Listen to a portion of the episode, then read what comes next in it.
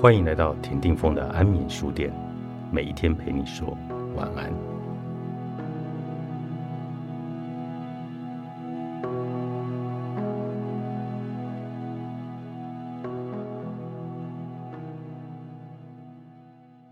根据我个人工作经验的归纳，似乎常会出现以下三种会阻碍你去体验被爱的渴望的观点。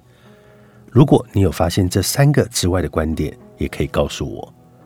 这三个阻碍你从期待进入渴望的观点，第一个是想象，你觉得它是不符合现实的，你觉得它是假的；第二，期待是不可能达成的；第三，你觉得我不值得。想象是假的吗？有的朋友心里会想，这样的想象是假的，现实根本不是这样。这种想象是自我欺骗，因为期待并没有达成。当你这样想的时候，就不可能全心的去体验期待达成后的感觉。我想要回应的是，如果你认为想象是假的，也没有错，我也可以同意。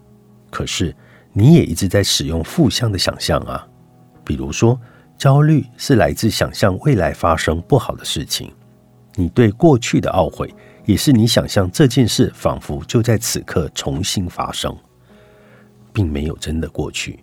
而让你感到了愧疚、很懊恼，不是吗？如果它已经过去，你一直想它，它也不可能被改变，不是吗？那为何你又常常的去回想呢？而且每想一遍，你又痛苦了一遍。如果你是这样，表示你早就用负向的方式在运用你的想象力了。那么为何不能以正向的方式来运用呢？另外一个观点是，小孩子是很有想象力的。他们想象仿佛就在体验事实，也充满着创造力。我们反而是被所谓的现实消磨了这样的能力。如果我们能够恢复，就可以运用这种能力来改变自己内在的状态。当自己内在是稳定的、积极的，反而更有行动的能力，对现实产生改变的力量。如果上述这两种观点都说服不了你，那可能是你的观点受到过去经验的影响，让你产生了情感或情绪上的执着。可以看看自己过去有没有受到某些经验的影响，而让你不相信可以体验自己的想象。这都需要你去探索自己的内在。如果你赞同我的说法，可以请你暂时放下想象是假的、不真实的这样的看法，允许自己好奇和体验。像是做实验一样去验证，看看这么做会有什么样内在的变化。如果你认为期待不可能达成，所以这种想象是一种自我欺骗，那么这其实也很吊诡。如果你已经认为这个期待不可能达成，可是却仍拥有这样的期待而不肯放下，那不是很受苦吗？这就形成了困境。如果是这样，我们有几个选择。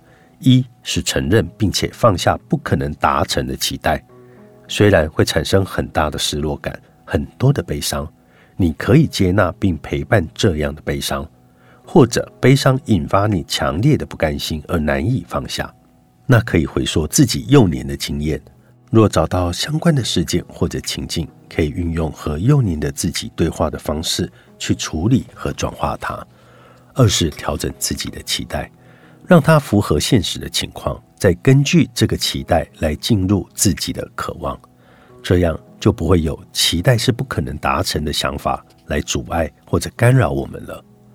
三是，就算是不合理、不现实的期待，仍然可以帮助我们进入渴望，因为我们的重点是体验渴望。期待能不能达成，符不符合现实并不重要。我有一个比喻是。体验之后就可以过河拆桥了。过河到对岸就是体验渴望，桥就是一个期待。一旦过了河，桥就没有那么重要了。所以我们可以先过桥，之后再选择其他的桥，因为可以过的河也不是只有这座桥啊。就像条条大路通罗马的罗马就是渴望，而条条大路就是各种不同的期待。你值得吗？你值得被爱吗？你值得拥有幸福和美好的体验吗？这些你都要很真诚的来问自己。如果你的答案是否定的，如果你犹豫，你做得到吗？如果有人说爱你，你相信自己吗？你会相信他吗？你可能会想，他可能爱的不是你，而是你的财富、地位、外貌、人脉关系，然后持续不断的怀疑和测试，最后可能如你所愿，他离开了，他也不再爱你了。于是你得到了验证，他不是真正的爱你。并从心底深处相信你真的不值得被爱，所以这个部分不仅要优先处理，通常也跟原生家庭有关。如果你找到影响你的相关事件，例如过去女性常常会重男轻女的传统观念，而觉得自己的出身是不被期待的，那么就很容易觉得自己不值得。这时候要运用和自己年幼的自己对话的方式来转化这样的经验。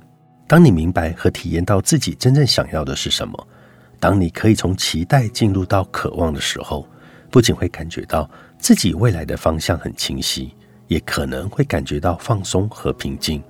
更重要的是，会有更多的内在力量与希望感。如果在进入渴望的体验时感觉困难或者进不去，那也没有关系，因为从这样看似挫折的经验中，会发现。你生命中重要的讯息，而我们可以从挫折或阻碍中更加的认识自己，让我充满着感激之情。因为萨提尔模式总是让我们充满着希望以及正向的可能性。萨提尔自我疗愈之路，作者张天安，采石文化出版。